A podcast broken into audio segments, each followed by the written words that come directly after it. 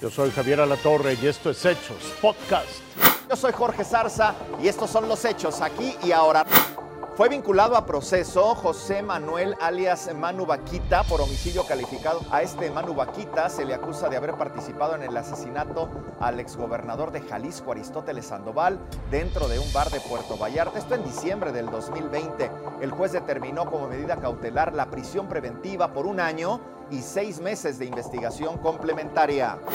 Todavía no, no se define la situación jurídica de las tres mujeres que fueron detenidas durante la recuperación de un inmueble de la Comisión Nacional de Derechos Humanos que está ubicado allá en calle República de Cuba en la Ciudad de México. Siguen rindiendo declaración ya que varios delitos todavía están en la lista siempre amparadas en el anonimato, durante 19 meses un grupo de mujeres embosadas tomó de forma ilegal el edificio de la Comisión Nacional de Derechos Humanos, ubicado en el número 60 de la calle República de Cuba, en pleno centro histórico de la Ciudad de México. Ninguna autoridad impidió la toma y los actos de vandalismo que le siguieron.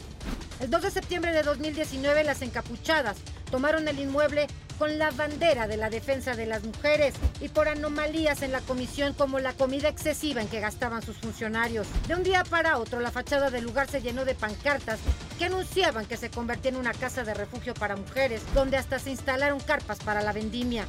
En septiembre de 2019, decenas de encapuchadas que convirtieron República de Cuba en su centro de operaciones, realizaron varias protestas. En una, amenazaron con quemar los expedientes de la comisión.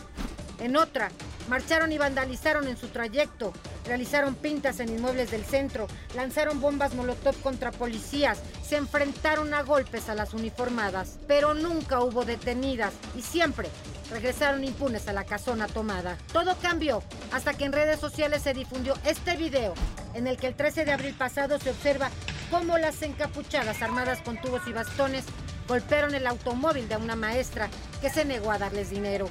Con un altavoz advirtieron a la propietaria que se fuera porque eran capaces de hacer más daño.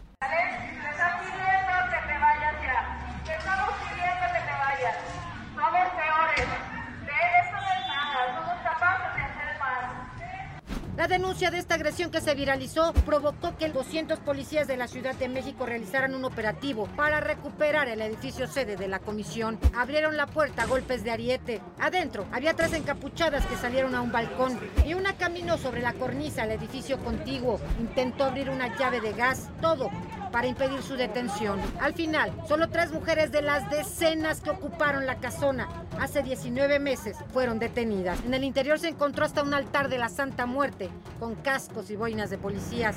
Las encapuchadas quedaron a disposición del Ministerio Público de la Fiscalía de Benito Juárez por los delitos de daño a propiedad doloso de vehículo y robo a transeúnte por la agresión a la maestra, aunque se les podrían fincar otros delitos.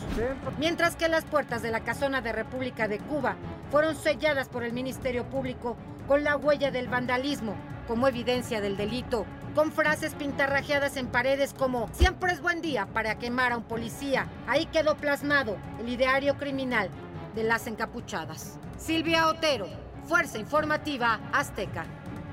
Vámonos ahora con las de pasaporte. Sí, este domingo el Papa Francisco ofreció la tradicional misa de resurrección desde la Plaza de San Pedro. Hizo ahí un llamado a la paz en Ucrania y se refirió a los niños que huyen de la guerra y han quedado huérfanos. Es un dolor, dice el Papa, que se suma al de otros niños en el mundo que también sufren por falta de atención médica o por ser víctimas de abusos y violencia. Escuchemos al Papa.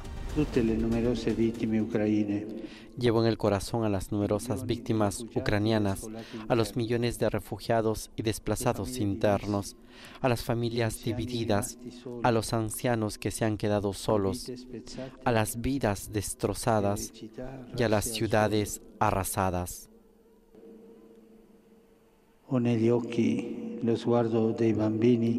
Tengo ante mis ojos la mirada de los niños que se quedaron huérfanos y que huyen de la guerra.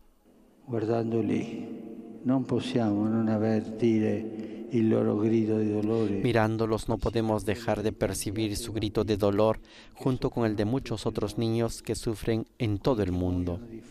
Los que mueren de hambre o por la falta de atención médica, los que son víctimas de abusos y violencia Hasta aquí las noticias, lo invitamos a seguir pendiente de los hechos.